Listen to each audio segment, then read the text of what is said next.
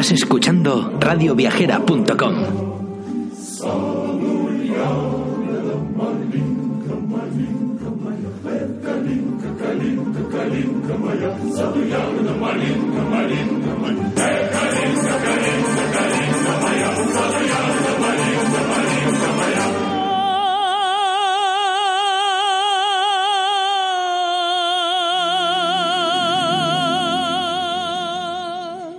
Bienvenidos a este viaje a Ítaca. Soy Clara Strens y esto es Las Sandalias de Ulises.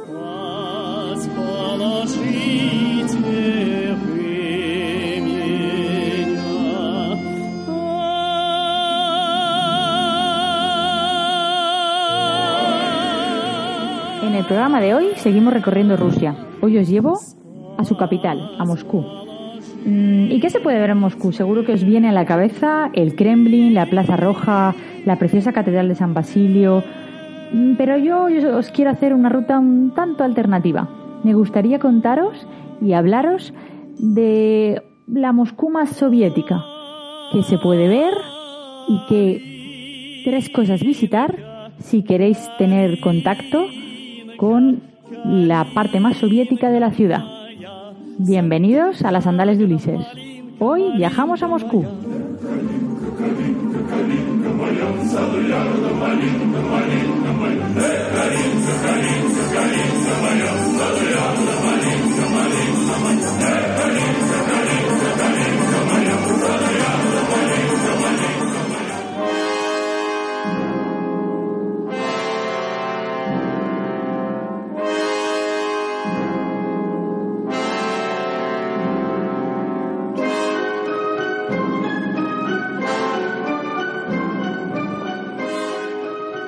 Del Kremlin, 20 de febrero del año 1598.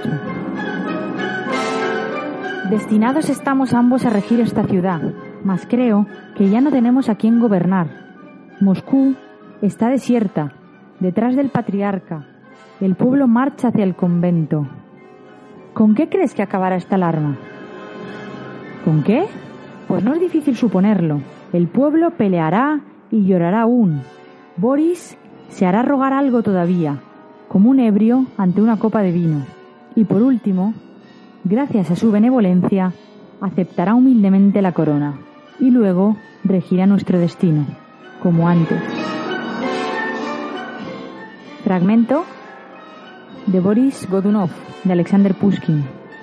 Esta obra se considera una de las más perfectas e importantes en la obra del poeta nacional ruso, Alexander Pushkin, y más tarde fue convertida en una preciosa ópera.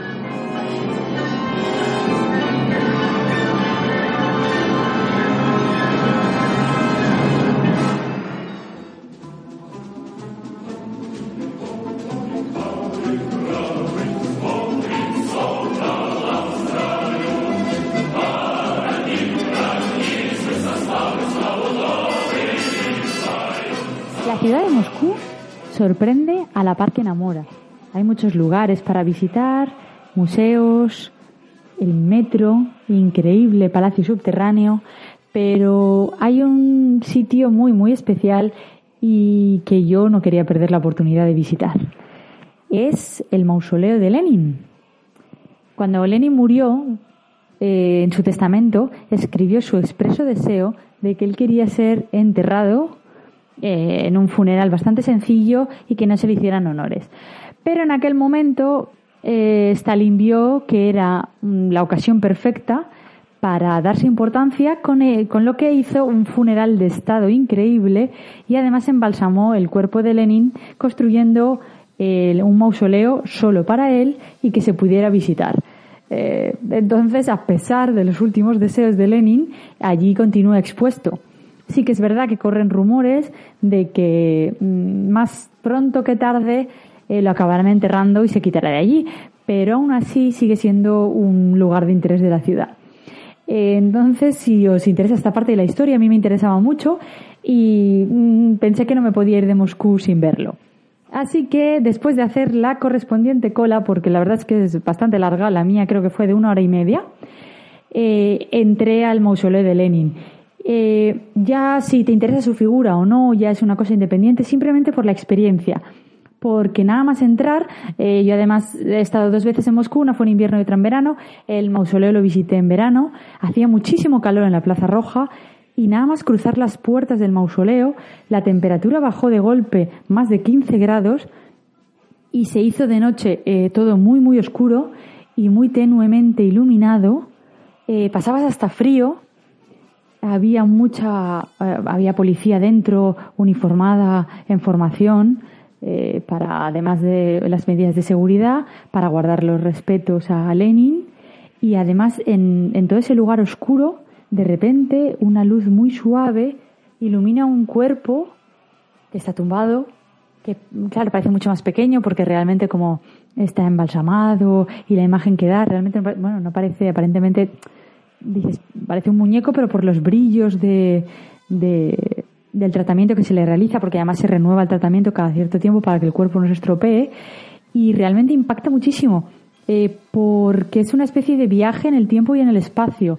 Eh, de una Moscú muy iluminada de día a de repente completamente entras en un espacio que además de hacer mucho frío está en completo y absoluto silencio, eh, muy oscuro y lo único que se ve es el cuerpo de Lenin allí, inclinado, ligeramente inclinado, y tienes que no te puedes entretener mucho dando la vuelta y por supuesto está prohibidísimo hacer fotografías, ni pararse, ni hacer señales ni movimientos que se puedan interpretar como faltas de respeto.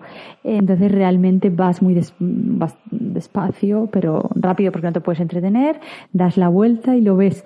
Entonces sales de allí con una sensación de haber hecho un viaje en el tiempo en un espacio muy pequeño. La verdad es que impacta bastante. Yo recomiendo la visita. También es cierto que a mí me gustan bastante los cementerios y es una cosa que no tengo ningún problema. Eh, y pero me parece muy muy curioso cuanto menos y la verdad es que bastante impactante además fue una figura muy importante entonces poderla ver aún allí de cuerpo presente a pesar de sus últimas voluntades eh, me parece una visita interesante en la ciudad de Moscú por la experiencia que supone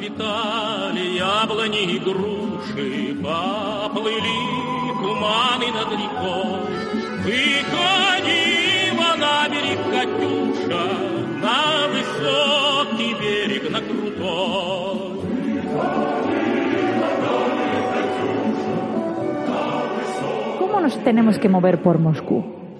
Bueno, como en todas las ciudades, digamos que nuestro sentido común nos dice que las posibilidades para moverse por la ciudad son taxi, autobús y metro. ¿Con cuál nos quedamos? En Moscú con el metro principalmente, pero por dos motivos. El motivo práctico, porque pasan metros cada minuto, minuto y medio y además comunican prácticamente todos los rincones de la ciudad. Y luego, por un motivo mucho mayor, y es que una de las mayores atracciones de la ciudad de Moscú es el metro. Es un auténtico palacio subterráneo. Cada una de las paradas son como salas del palacio distintas pero además de estilos totalmente distintos eh, y es realmente precioso, como si de salones de baile se tratara. El metro de Moscú fue inaugurado en 1935 y en ese momento contaba con muy pocas paradas, con 10 estaciones, pero durante la guerra se continuó con su construcción. Cada una de las estaciones son auténticas obras de arte. En aquel momento, con la caída del zar, los palacios dejaron de ser privados para pasar a ser del pueblo. Y eso es lo que se quería transmitir con este metro tan precioso. Que realmente cada día, para ir y volver del trabajo, la gente podía disfrutar de palacios, pequeños palacios al alcance de todo el mundo. Además están decorados con lámparas espectaculares y ornamentación y cada una en un estilo distinto. Actualmente el metro de Moscú cuenta con más de 190 estaciones y es el tercero del mundo en cuanto a longitud. Comunica toda la ciudad y además de una forma muy rápida. Lo curioso es que a pesar de pasar los metros prácticamente cada 90 segundos y luego en horas puntas del día mm, incluso más, bueno, sería 90 segundos en horas puntas del día y luego dos minutos, no hay prácticamente que esperar la gente corre por las escaleras mecánicas. Las escaleras mecánicas del metro de Moscú dan bastante miedo. A mí personalmente me dan bastante miedo porque son muy empinadas. El metro es muy profundo, entonces los tramos de escaleras, porque además no es un tramo entero, eh, para llegar desde la superficie hasta el andén, hay en ocasiones dos tramos, porque dada la profundidad es imposible poner una escalera mecánica que llegue tan profundo. Y están muy empinados y la gente baja corriendo, pero además corriendo con tacones súper altos, corriendo porque van a perder el metro porque el siguiente para, el siguiente llega solo un minuto después. Pero bueno, dependiendo de la prisa que tenga, la gente corre. Entonces lo ideal es que realmente te pongas a un lado y dejes uno de los espacios libres. Es muy curioso sobre todo eso porque sabes que no pasa nada. Eh, pierdes un metro luego pasará otro. Pero bueno, probablemente sean mucho más puntuales. Entonces, el mejor consejo, el mejor consejo que os puedo dar es que realmente, eh, si vais sin prisas, eh, recorráis todas las estaciones posibles. Vayáis bajando de una a otra, especialmente las más bonitas, que son las, las centrales, y bajéis, tengáis, le dediquéis un poquito de tiempo a contemplar la estación, subáis al siguiente metro y así vayáis bajando en cada una de las paradas, porque realmente son auténticos palacios y es uno de los lugares que más vale la pena visitar de, de Moscú y además a un precio muy asequible porque el metro es muy barato.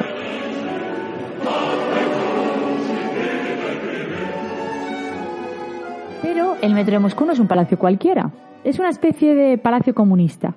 En cada una de las paradas podremos ver medallones gigantes con la cara de Lenin, como si se tratara del Rey Sol, con mosaicos, muchísimas hoces y martillos en dorados y en muchísimos otros colores, y una exaltación de los trabajadores y de los agricultores, y especialmente de los pueblos hermanos. Hay determinadas paradas de metro que están dedicados a países vecinos.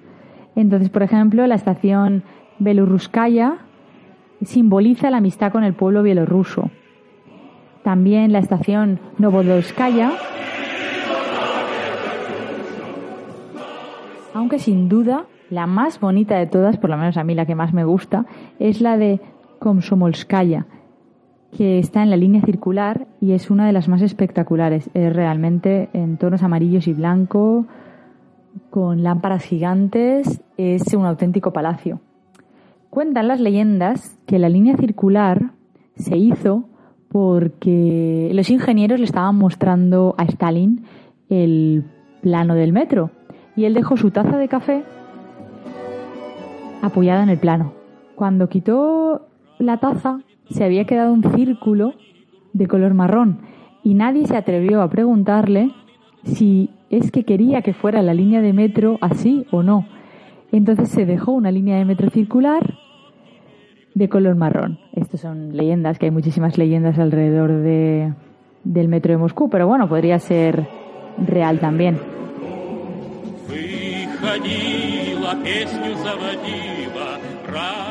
La línea circular es además muy práctica, ya que conecta muchísimas líneas. Y también es muy curiosa porque cuando va en una dirección,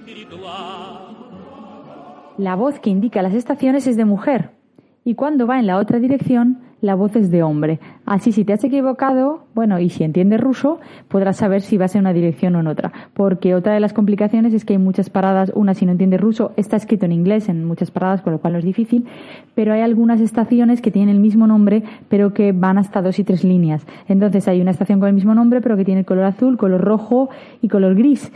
Entonces tienes que saber diferenciar y subir y bajar en la, en la parte que toca de la línea. Pero bueno, puedes preguntar a la seguridad del metro, que son muy amables y ayudan en todo momento. No es excesivamente difícil manejarse si más o menos te estás fijando y tienes un mapita, que es lo recomendable. Pero es una de las visitas imprescindibles a la ciudad de Moscú.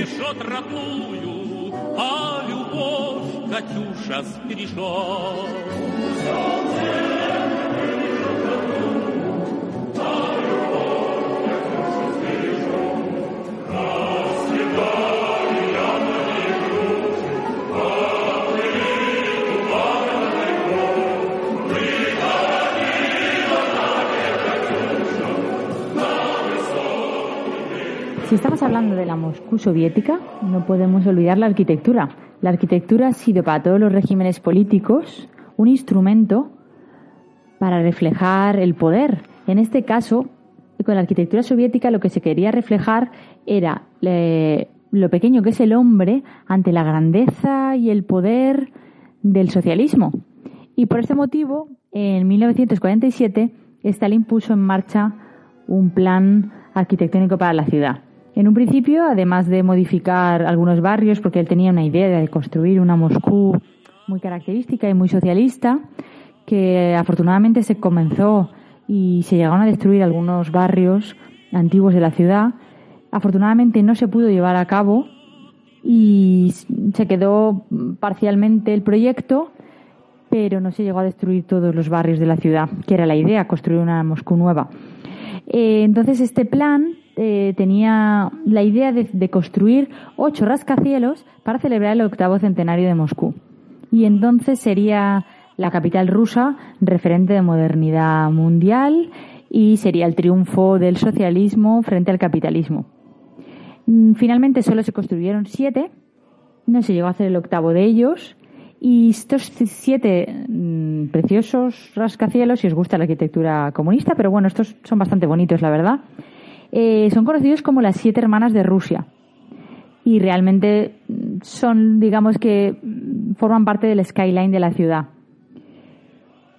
Y podemos decir que se puede ver desde cualquier punto, entonces quizá no es necesario visitarlos todos porque se ven desde fuera y muchos son actualmente hoteles e incluso en su día se construyeron como hoteles, como es el caso del Hotel Leningrado, que actualmente es el Hotel Hilton de Moscú, y el Hotel Ucrania Moscú, que este último, el edificio mide 198 metros. Estamos hablando de rascacielos, rascacielos. Lo que pasa es que como tiene una estructura muy gruesa, realmente no son rascacielos muy alargados, entonces parecen edificios muy grandes, pero no dirías que son tan altos y realmente son muy altos.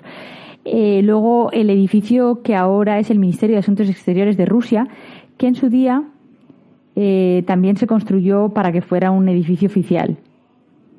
Eh, luego también está el edificio de la Plaza de la Puerta Roja, que en su día se creó para albergar el Ministerio de Industria Pesada y hoy en día, aunque tiene funciones ministeriales, no son las mismas.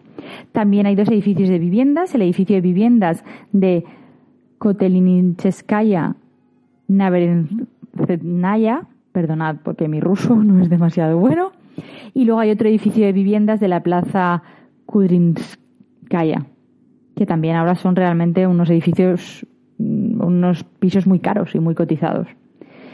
Y luego el último de ellos, y para mí el edificio más bonito de las Siete Hermanas, es la Universidad Estatal de Moscú.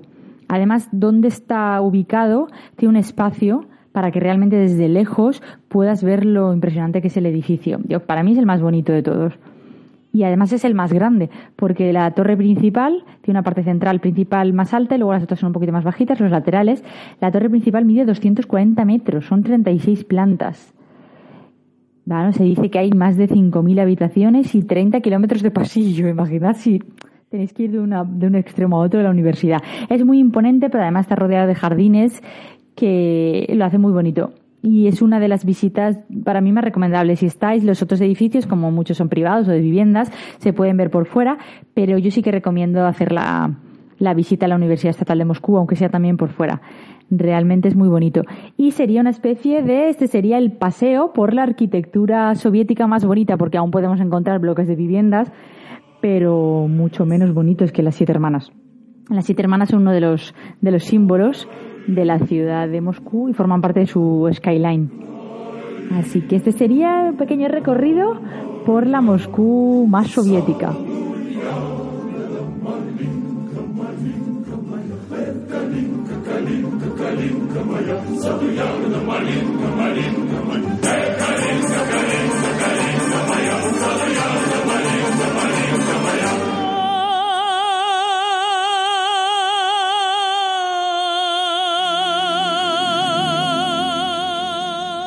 Y hasta aquí el programa de hoy. Espero que hayáis disfrutado con esta ruta tan especial. No os olvidéis de darle like y compartir el podcast y podéis seguir a las sandalias de Ulises en todas las redes sociales, en Twitter, en Instagram y en Facebook, además de leer todos los artículos en el blog lasandaliasdeulises.com. Muchísimas gracias por escucharme y nos vemos en el próximo programa.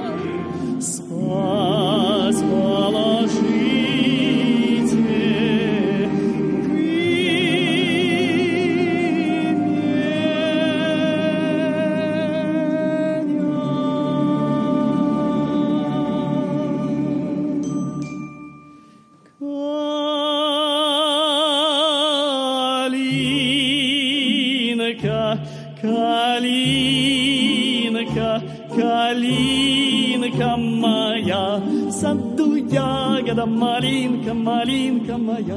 Калинка, калинка, калинка моя, саду ягода, малинка, малинка моя. Э, калинка, калинка, калинка моя, саду ягода, малинка.